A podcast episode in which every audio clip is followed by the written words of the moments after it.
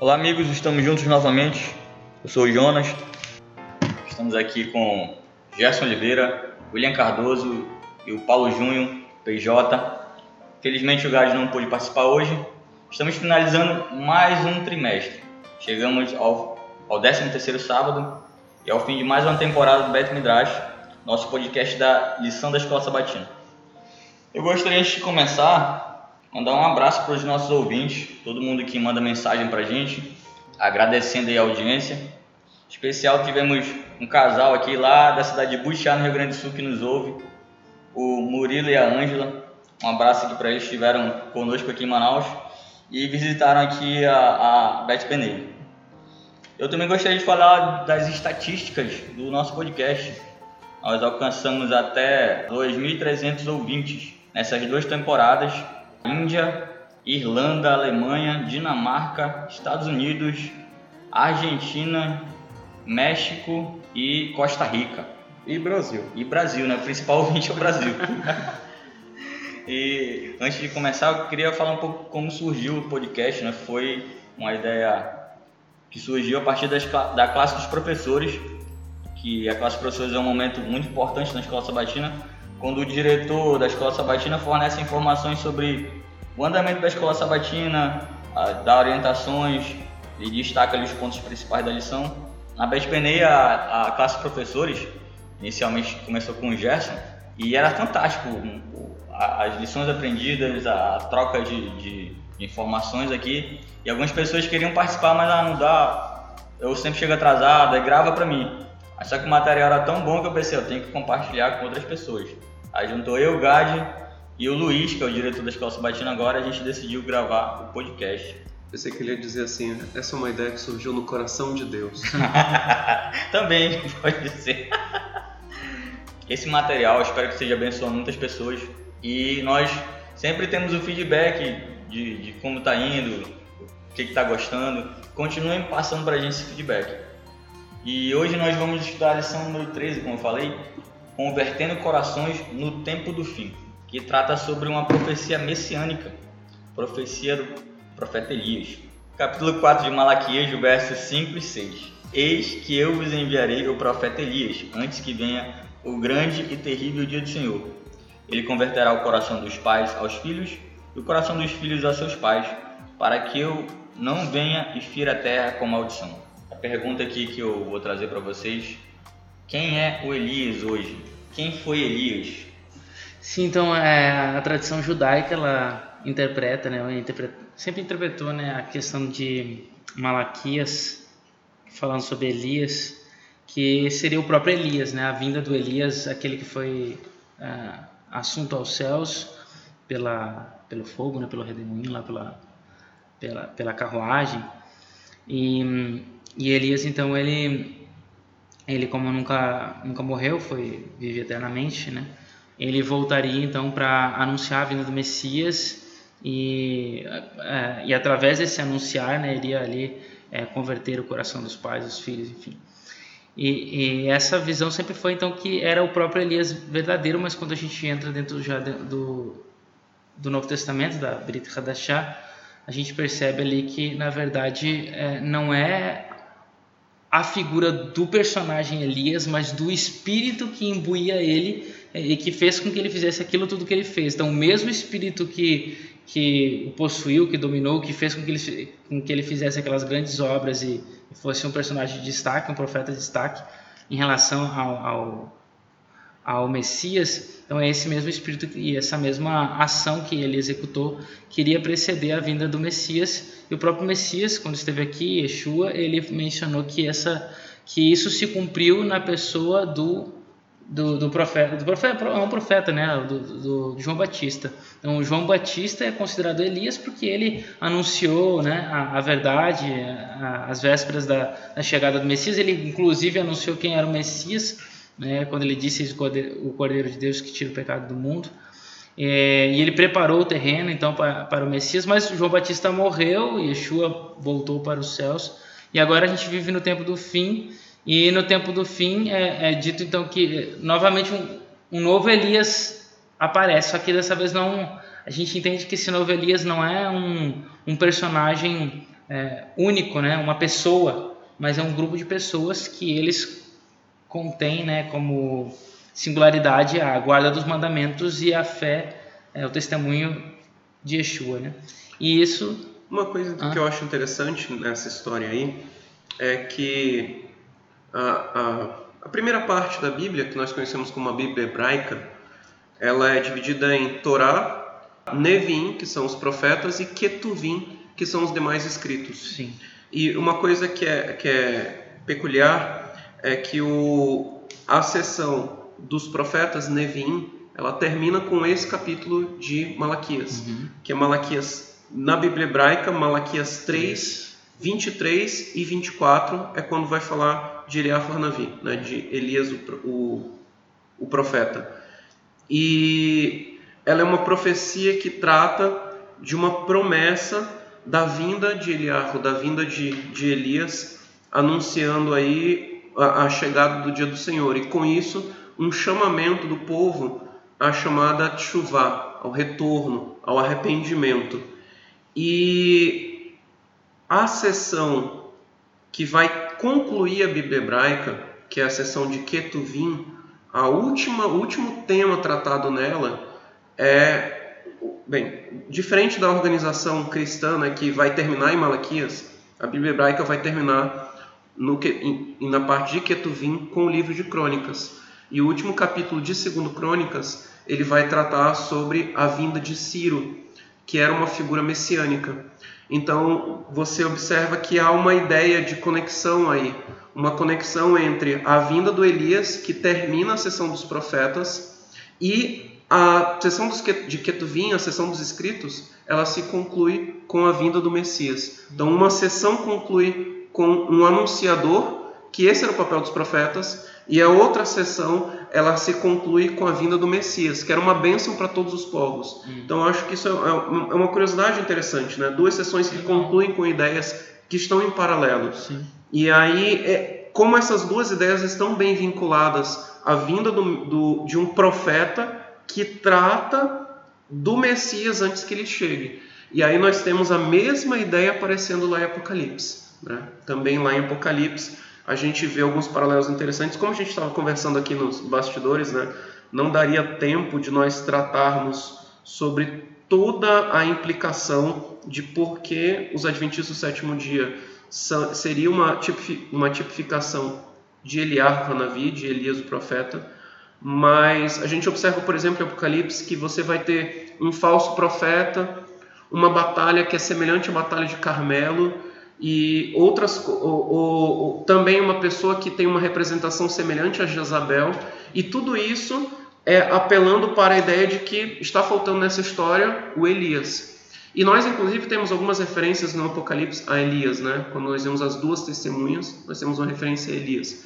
Então todo o cenário é montado para que antes de chegar o Messias no livro de Apocalipse também surja aquele que vai tratar sobre a vinda do Messias, que é justamente alguém que vai fazer a mesma obra do, do, do Elias, que é a preparação de um povo para a vinda do rei, do rei Messias. Um, outra coisa interessante se comentar essa questão da, do Elias. Elias é, é, ele é visto com expectativa dentro da tradição judaica também em várias festas, inclusive todos os sábados, né?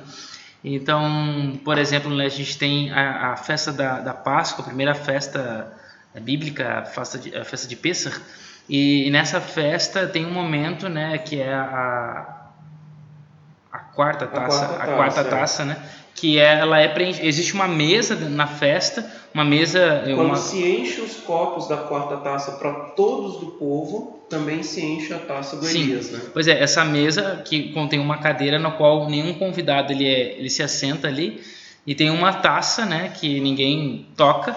Até então, no, na, na, quarta taça que se preenche, são quatro taças de, de suco de uva, de, de vinho que se bebe durante a festa da Páscoa, e na quarta, então, é preenchida a, a, a do Elias, inclusive se abre a porta como uma expectativa de que ele venha agora anunciar que o Messias está está chegando, né? E aí todo Shabbat nós temos essa ideia, né? Tanto que tem a Sim, música que nós A música, exatamente. Qual é, qual é, a letra dessa música, Rosh William?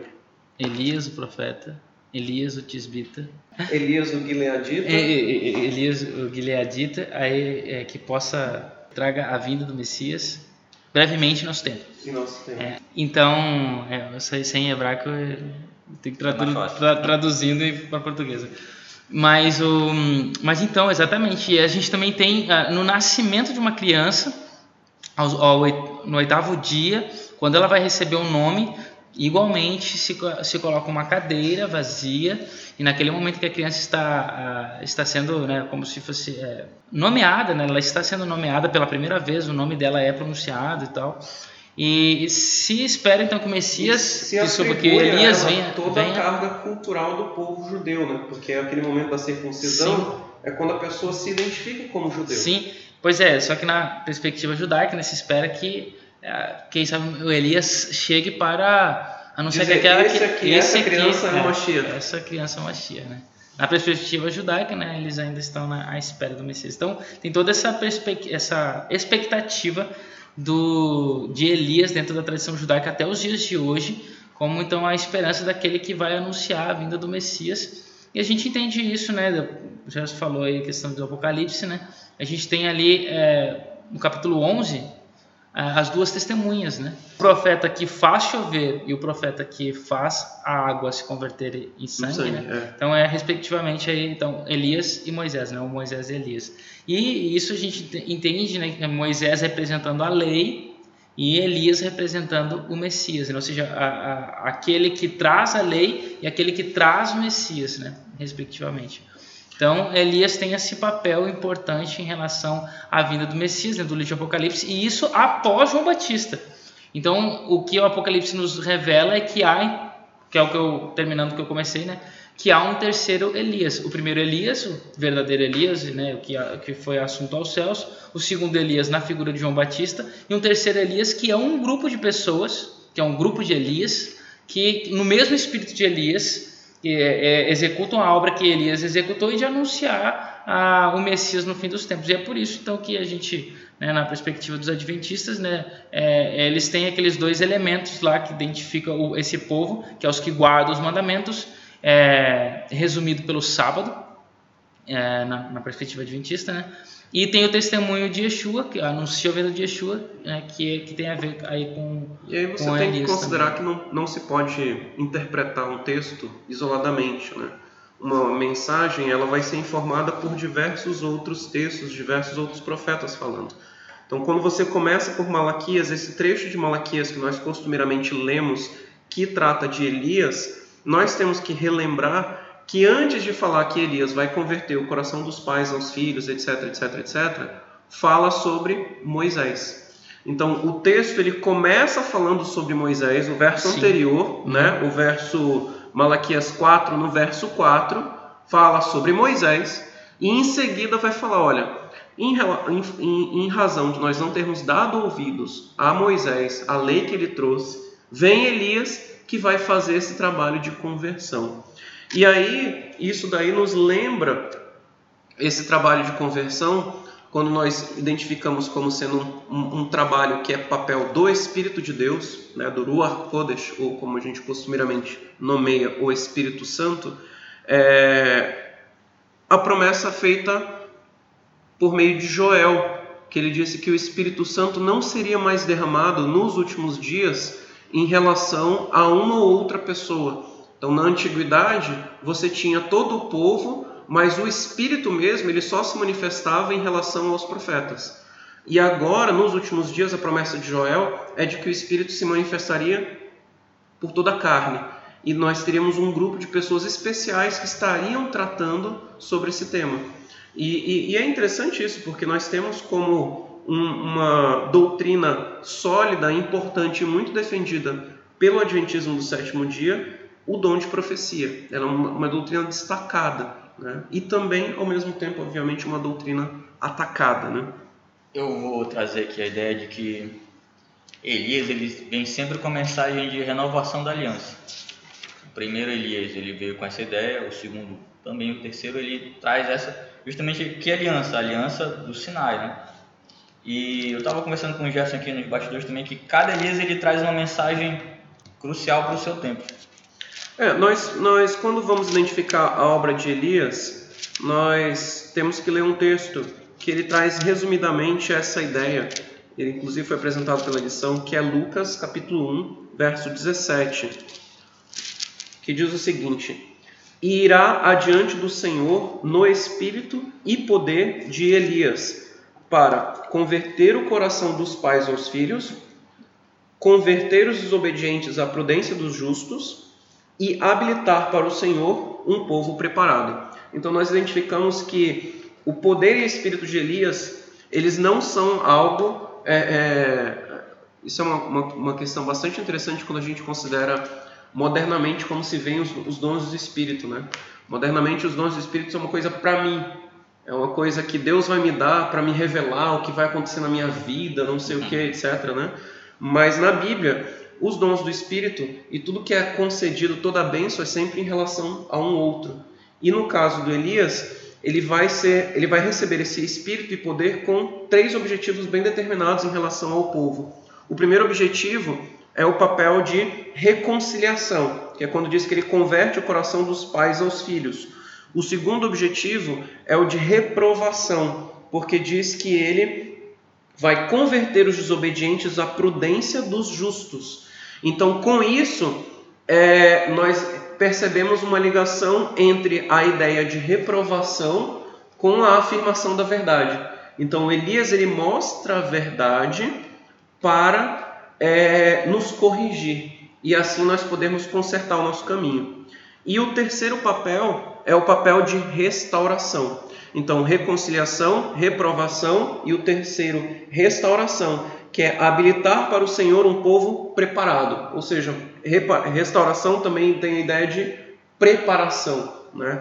O, o povo que ele está é, corrigindo e reconciliando, ele está preparando para um evento muito importante no contexto da, da, do tempo em que o profeta se insere, que é o contexto do juízo de Deus. E em relação aos três Elias, nós conseguimos perceber essas coisas. No Elias é, histórico, né, o primeiro Elias, nós percebemos que ele trouxe esse papel de reconciliação. Nós percebemos claramente na, no, na história da viúva com seu filho, que ele ressuscita um filho que a viúva tinha perdido e que para ela o filho naquele momento representava uma maldição porque ela achava que, como ela era uma pessoa pecadora, o filho estava sofrendo pelo pecado dela. E aí ele foi morto. Mas ela, ele traz uma reconciliação entre a mãe e o filho. O papel de reprovação, isso, isso inclusive fez com que Elias fosse chamado, naquele contexto, de agitador de Israel. Né? E o papel de restauração, que foi toda a preparação que ele traz para o evento do Carmelo que foi o grande momento de apresentar a verdade para aquelas pessoas e naquele contexto representou também um juízo, porque todos aqueles que eram sacerdotes de Baal, que eram os propagadores das, das falsidades, os falsos profetas, eles foram mortos naquele contexto. Então a mesma coisa nós vamos ver no segundo Elias, em João Batista. Ele também traz reconciliação, reprovação e restauração. E finalmente, no nosso último Elias, nós temos que observar essas três coisas e elas são bem destacadas ao longo da lição aí, e nós podemos discutir esse assunto a partir de agora. Eu ia fazer uma pergunta que é a seguinte: o que significa converter o coração dos pais aos filhos? Que é essa reconciliação de que ele trata. Isso é, é a ideia de é o que o Gerson falou em relação a Moisés, é o retorno à lei, né? Então é fazer os os atuais né, filhos ou seguidores de Deus retornarem à lei conforme foi dada aos, aos pais. Quem são os pais? Aqueles que saíram do Egito. Então, a, a, o, povo primogênito de Deus que, que sai do Egito, no qual Deus entrega a sua lei e tenta, né, durante é, 40 anos, e, e sempre tem tentado, mas principalmente nessa época dos 40 anos, tentou fazer com que eles obedecessem, guardassem a lei, conhecessem a lei, se relacionassem com ela e, uh, e se firmassem nela, né? Tanto é que essa é a instrução que Moisés dá a eles, aos filhos, né? O povo morreu durante os 40 anos e os filhos, então, deles que entraram na terra, Moisés os aconselha através do livro de Deuteronômio, para que eles não vacilem, né, como os pais vacilaram em relação a, em alguns pontos da obediência, que ele se firme na lei, enfim.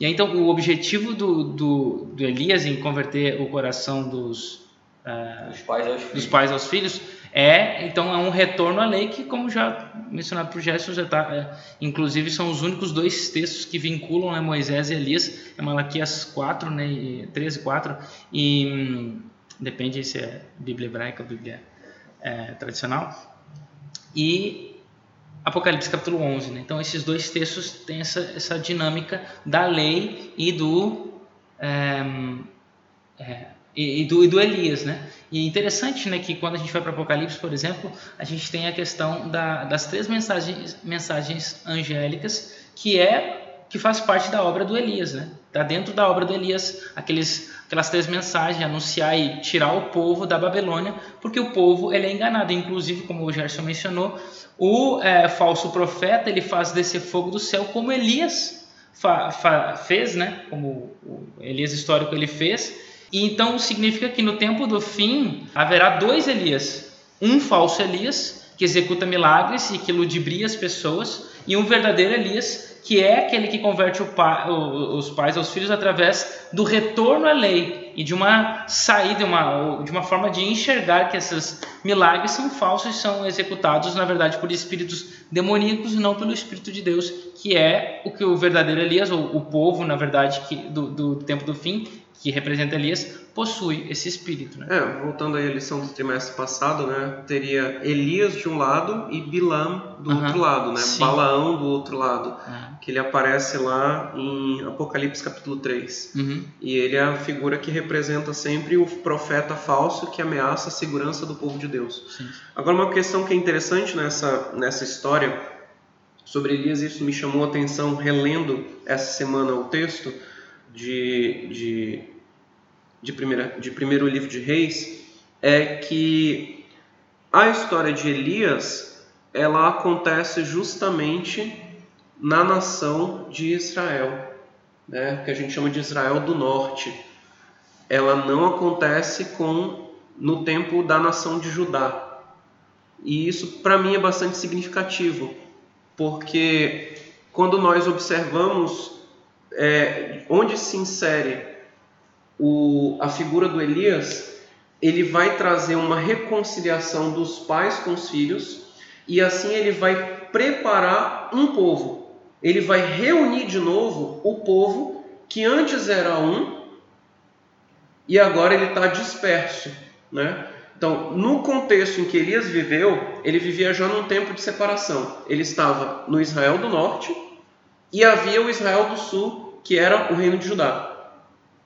Mas no contexto em que ele se insere no livro de Malaquias, o Israel do Norte ele já não existe. Ele está espalhado por toda a terra. Ele é uma representação de todos aqueles que vão se unir ao povo de Deus, mesmo os gentios.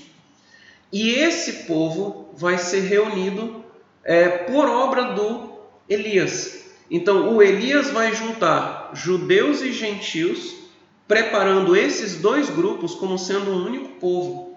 Então é um trabalho assim extremamente complexo, extremamente importante. É um trabalho gigantesco, de importância enorme. E por isso nós temos que encarnar bem, né? nós temos que, que vestir essa camisa de que nós somos reconciliadores. E isso nós podemos inclusive nos apoiar no texto que foi o verso para memorizar da semana passada. O verso para memorizar da semana passada, que é 1 Pedro 2, verso 9, diz: Vós, porém, sois raça eleita, sacerdócio real, nação santa, povo de, de, de propriedade exclusiva de Deus. E quando a gente lembra do papel do sacerdote, o principal papel do sacerdote era a reconciliação. Então você tinha duas casas, a casa do rei e a casa de Deus. A casa de Deus, ela era governada pelo sacerdote, e o papel do sacerdote era reconciliação. Ele reconciliava os homens com os homens e os homens com Deus. Esse era o papel do sacerdote. E nós agora somos chamados para sermos reconciliadores, porque nós somos chamados para sermos sacerdotes. Então, esse papel de reconciliação, ele é um papel premente nesses últimos dias, que nós devemos operar a começar pelas nossas casas. Então, se as nossas casas são ambientes de conflito, elas, nós não estamos representando bem o Elias. Então, nós temos que começar esse papel de reconciliação tra trazendo bons relacionamentos para dentro do nosso lar. O nosso lar ele precisa ser o primeiro lugar onde nós vamos aprender a exercer esse papel de reconciliadores, de pessoas que vão promover a paz. Tem inclusive um, um texto do Pirkei Avot que diz que que diz que nós devemos ser como Arão. Nós devemos, eu, Hilel dizia lá no Pirkei Avot, capítulo 1, parágrafo 12: Sejam discípulos de Arão, amem a paz, procurem a paz, amem as criaturas e aproxime-as da Torá. Então, esse é o nosso papel. Nós precisamos ser como Arão, nós precisamos ser como o sumo sacerdote, nós precisamos encarnar essa ideia de que nós somos reconciliadores. Nós devemos amar a paz, promover a paz e, ao promover a paz, aproximar as pessoas da Torá, aproximar as pessoas da lei de Deus, da, dos princípios que Deus nos legou. Uma curiosidade interessante sobre o Elias é que há uma possibilidade de que ele não fosse um israelita. Ah, quando é primeiramente mencionado sobre ele, no capítulo 17 de Reis, no livro de Reis, é, é dito que ele era um tisbita, né?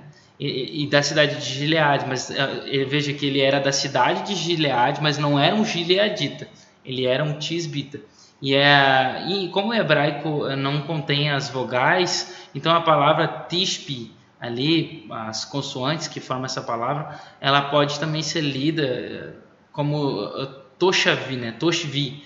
E isso é interessante porque a, a, a, cidade de Tisbe, que seria a possível cidade de Elias, nunca foi encontrada, nunca foi mencionada em nenhum outro lugar na Bíblia, não sei em relação a ele. Então é bem possível que na verdade não é a, a, o, a colocação das vogais ali formando a ideia de Tisbita, na verdade, significaria que ele era um toshavita, um né?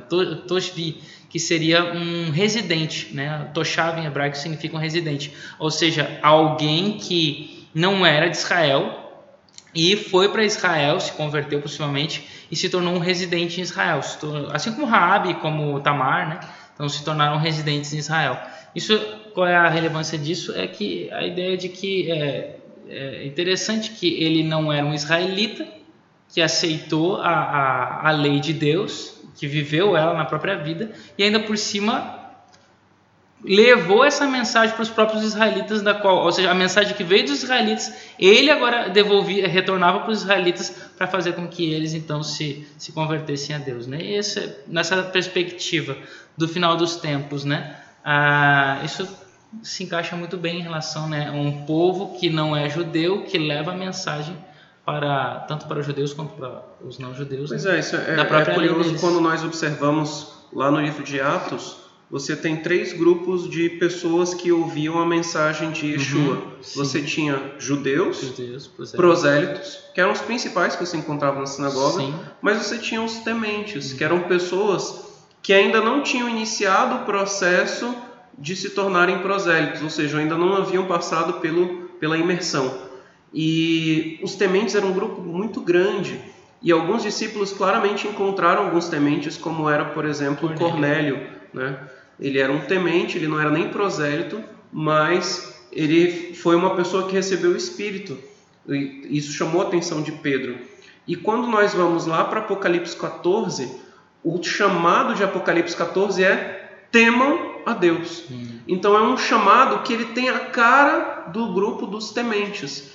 E isso caracteriza os adventistas do sétimo dia porque eles são primordialmente um grupo de goi, né? um grupo de gentios que tem uma mensagem que é importante tanto para os outros gentios, ou seja, tanto para aqueles que já conhecem a mensagem de Yeshua por meio dos chamados evangelhos, evangelhos quanto para os judeus que já conhecem a Torá. Os adventistas são, um dos, é pou... são um dos poucos grupos que dão o mesmo valor, o mesmo peso à primeira parte da Bíblia e à segunda. Né? Os, os chamados evangélicos, né, o grupo dos evangélicos, eles dão valor ao evangelho e ao A que Yeshua. os discípulos disseram Mas depois. ignoram a lei. Né? Mas a lei ela tem pouco valor, tem um valor histórico, ela não se aplica, ela está ali para a gente aprender algumas coisas muito distantes.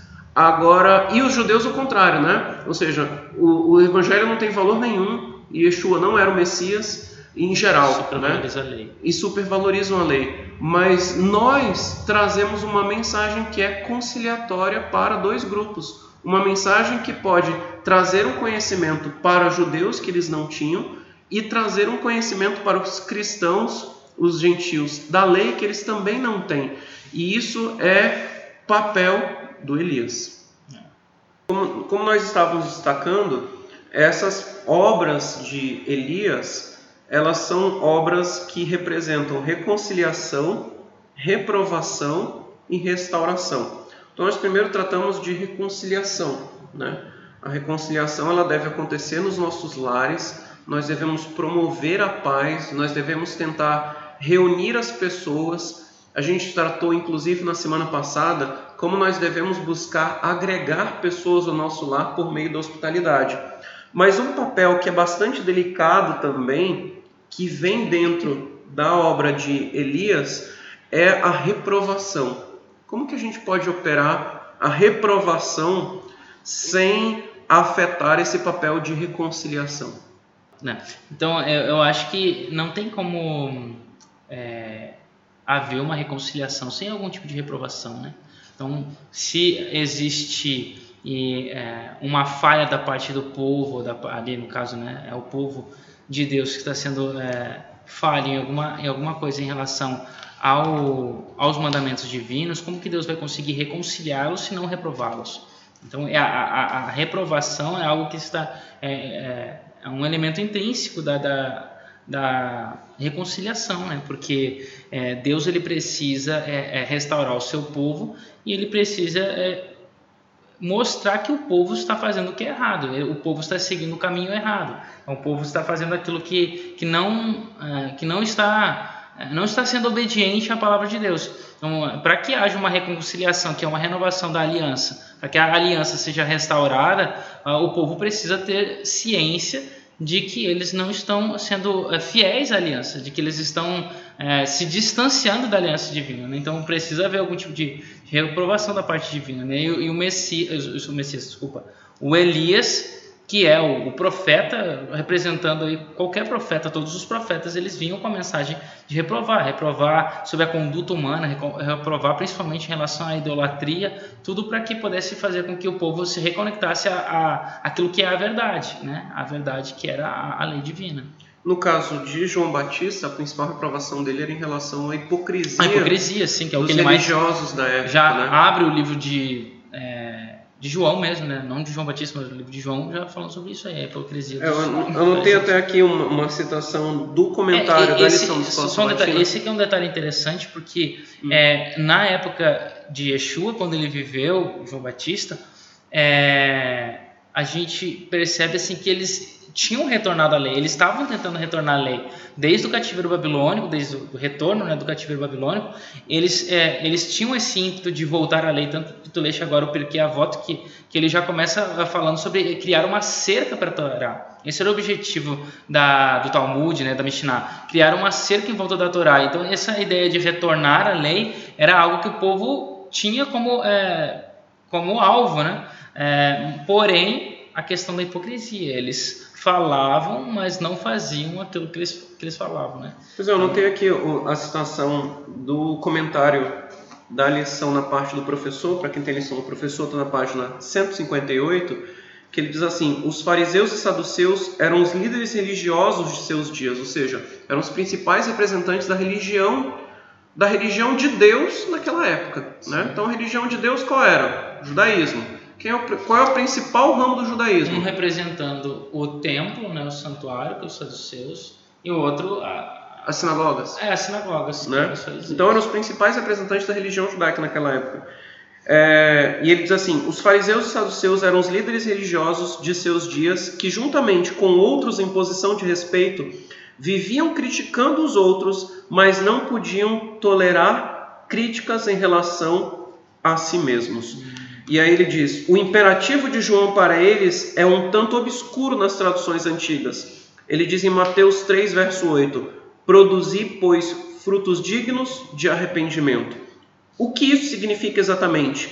Isso quer dizer que devemos dispensar o jargão religioso e, em lugar disso, praticar ações, frutos que sejam dignas, evidenciem ou provem que nos arrependemos, mudamos, nos convertemos diante de Deus. E, e, é, e é interessante quando você observa o que João fazia. Ele imergia para o arrependimento pessoas que eram já judeus. Que eram batizadas. Pois é, isso é muito interessante porque o que, a gente hoje, o que a gente hoje conhece como batismo, que é a imersão, era uma fase que o prosélito passava para se tornar prosélito. E depois de se tornar prosélito, ele deveria se circuncidar para se tornar judeu. Uhum. Então, o camarada que já era judeu, não havia necessidade de ele se imergir, de ele se batizar, porque ele já era judeu. Uhum. Ele já tinha chegado ao, ao final desse caminho que começava pelo batismo. Então ele não via necessidade de batizar. Então quando João Batista chega e diz assim: Olha, vocês precisam se arrepender e se batizar, é como se ele dissesse para eles: Vocês estão precisando retornar aos rudimentos. Vocês precisam reaprender os princípios para que aí sim vocês possam produzir frutos dignos. Não, e mais um detalhe que é, um judeu comum também utilizava a imersão como um ritual de purificação de, de natureza física. Então, o toque em, em, alguma pessoa impura, ou no mercado, né, que muitas pessoas tocavam muitas coisas, então vai que alguém é, tinha um fluxo de sangue, por exemplo, a mulher no período menstrual, ou alguém tinha, era um soldado que tinha, toca, que tinha matado alguém, então teve contato com um morto, tocou lá, então, ou até a própria pessoa tocou em algum morto. Então eles, eles executavam um ritual de, de imersão, né, a gente tem isso em vários mikvot, que são o lugar, mikveh, né, o lugar de, de, de imersão lá no, no, por exemplo, o pessoal lá do, é, do deserto, lá os, os essênios, né, então há descoberta arqueológica de vários, vários desses tanques, e, então isso significa que eles executavam esse tipo de ritual, mas o que João Batista ele ele, ele coloca, né, ele inova, em sério, é, ele inova, é a questão de que é, é, não é apenas fisicamente que eles necessitavam de uma purificação, né? mas era uma, uma purificação espiritual, como tu disseste, né? como se fosse na entrada do, ah, da religião, né? ou da, da, da, da, comunhão com Deus. Né? E, e, esse é um elemento interessante né? que, que a gente repete até hoje. Né? É, não é necessário, claro, né? como os judeus faziam, fazer diariamente né? ou, é, ou eventualmente, mas é, é, a, é, a, é a questão de, de é, termos consciência da nossa, pure, da nossa impureza espiritual que é, é, superior né, à nossa impureza física. Né? É, e como o Elias nos últimos dias, nós temos que pensar nesse papel como nós estamos exercendo. Então, nós temos aí diversos segmentos religiosos que todos eles dizem seguir a Bíblia. Mas será que os frutos que estão sendo produzidos são frutos dignos de arrependimento, ou seja, eles representam de fato arrependimento?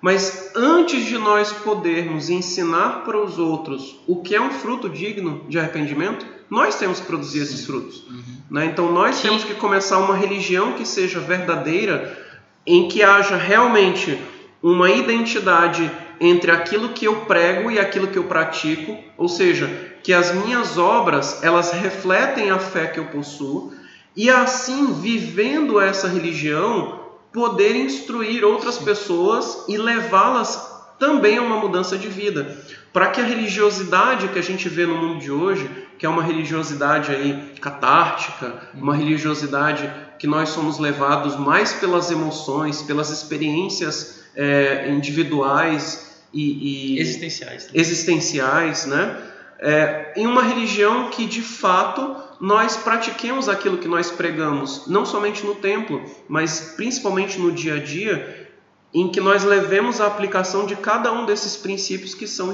explanados na Torá. Que é exatamente isso que Yeshua condena, acho que é o capítulo 26, 23 de Mateus, 23, exatamente. de Mateus, quando ele fala, olha, São os ais. É, os ais. Olha, façam tudo o que eles vos, vos disserem. Quem? Os, Os fariseus. fariseus. Só não os imitem na- nas vossas obras, porque eles falam, mas eles não fazem.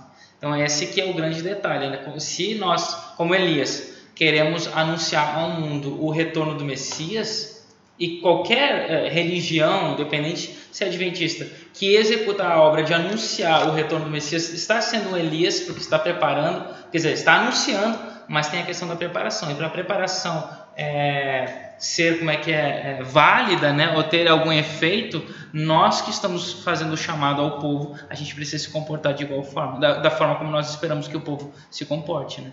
Não, não tem como isso, é, até inclusive dentro da mentalidade hebraica, no estilo hebraico de pensamento, isso não faz o menor sentido, né? Então, é, não tem a, a palavra, é, a, a própria palavra, palavra Davar. em hebraico, davar, ela também pode ser traduzida como história, né? como coisa, como algo concreto.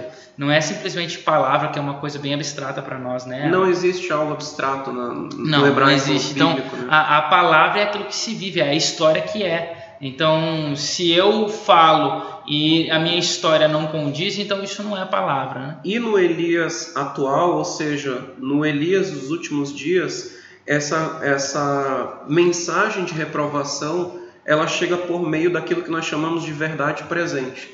Então, durante toda a história, nós tivemos diversas verdades que foram necessárias serem ditas naquele momento histórico. E para nós hoje, para o mundo em que nós vivemos hoje, há também uma verdade presente a ser pregada, que é justamente aquela que o senhor falou, que, que é esclarecida, né, que é explicitada nas três mensagens angélicas.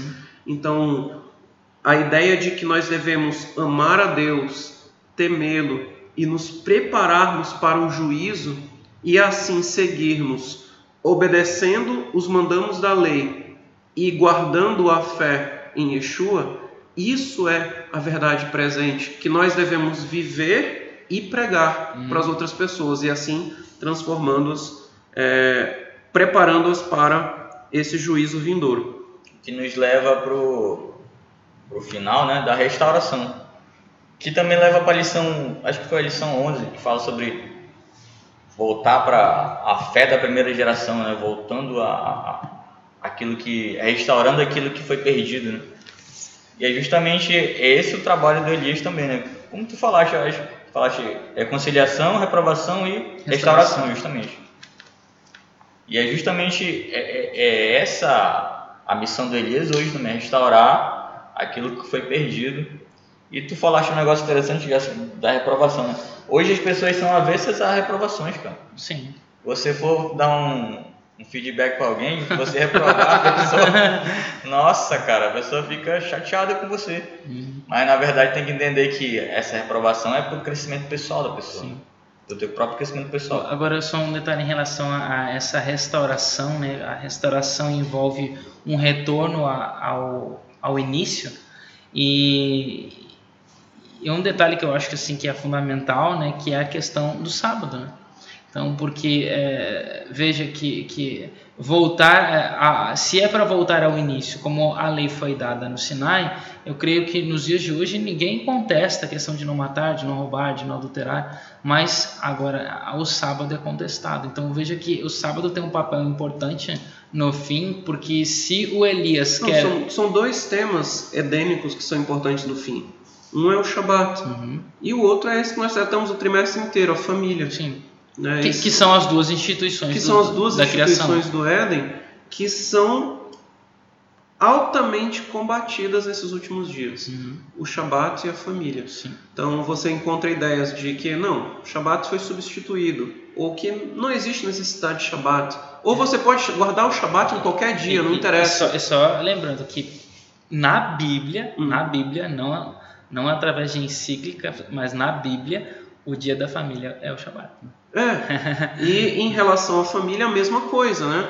Então, o Shabat pode ser quando você quiser, em relação à família também. Ah, a família pode ser do jeito que você quiser. A família pode ter a configuração que você achar melhor. É, um casamento pode ser de qualquer forma. Não, o pessoal nem casa mais, Gerson. É.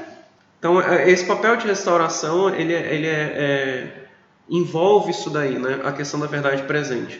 Mas restauração e preparação sempre trazem consigo a ideia do juízo. E aí é importante a gente enfatizar que esses três pontos apresentados como obra do Elias, que representam o espírito do Elias, eles são, na verdade, obras do Espírito de Deus. Né? O espírito de Elias é, na verdade, o espírito de Deus, que é o mesmo espírito de todos os profetas, o espírito da profecia. E a característica do povo dos últimos dias é que o povo dos últimos dias tem o espírito da profecia. Uhum. Né? E quando nós observamos lá em João 16, capítulo 16, versos 8 a 11, quando trata de quem é o Espírito de Deus, ele diz que quando ele vier, convencerá o mundo do pecado, da justiça e do juízo.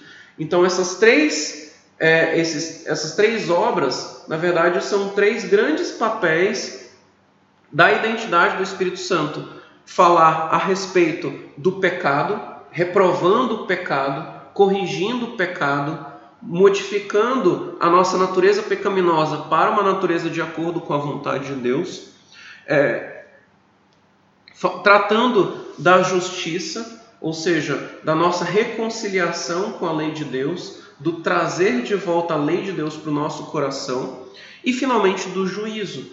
Então, a preparação para o dia do juízo, a necessidade que nós temos de lembrarmos que o juízo está próximo que o Messias está retornando e por isso nós precisamos estar preparados para encontrar com Ele. É, isso foi um, um, uma obra importante para os três Elias. Tanto que nós vemos, durante a lição dessa semana apareceu isso, né? Nós vemos que é, discípulos de Yeshua antes foram discípulos de João Batista. Então eles aprenderam essa mensagem, assimilaram esse conteúdo para que quando chegou o Mashiach, quando o Messias chegou, eles poderem realmente se identificar com aquela pessoa e passarem a segui-lo de todo o coração. Você observa declarações como a de Pedro, por exemplo, aquelas pessoas tinham plena convicção de que ele era o Messias. Eles fariam o que fosse por Jesus, ainda que eles não tivessem ainda naquele momento uma compreensão plena de, de tudo que ele representava, de toda a obra que ele ainda iria fazer e de tudo que significava a sua vinda aqui para nós, mas eles o seguiram de todo o coração, porque eles estavam é, preparados de acordo com a obra do Elias. Né? O João Batista soube preparar muito bem esses discípulos para receberem o Messias. E agora nós temos essa mesma missão, né? É uma missão preparar o povo para o segundo advento. É, é bom, e como o Gerson já mencionou, né, a questão de para isso nós precisamos transformar nós mesmos primeiro, né? Então a gente precisa ser um alto Elias, então é transformar o nosso próprio coração para poder transformar o coração dos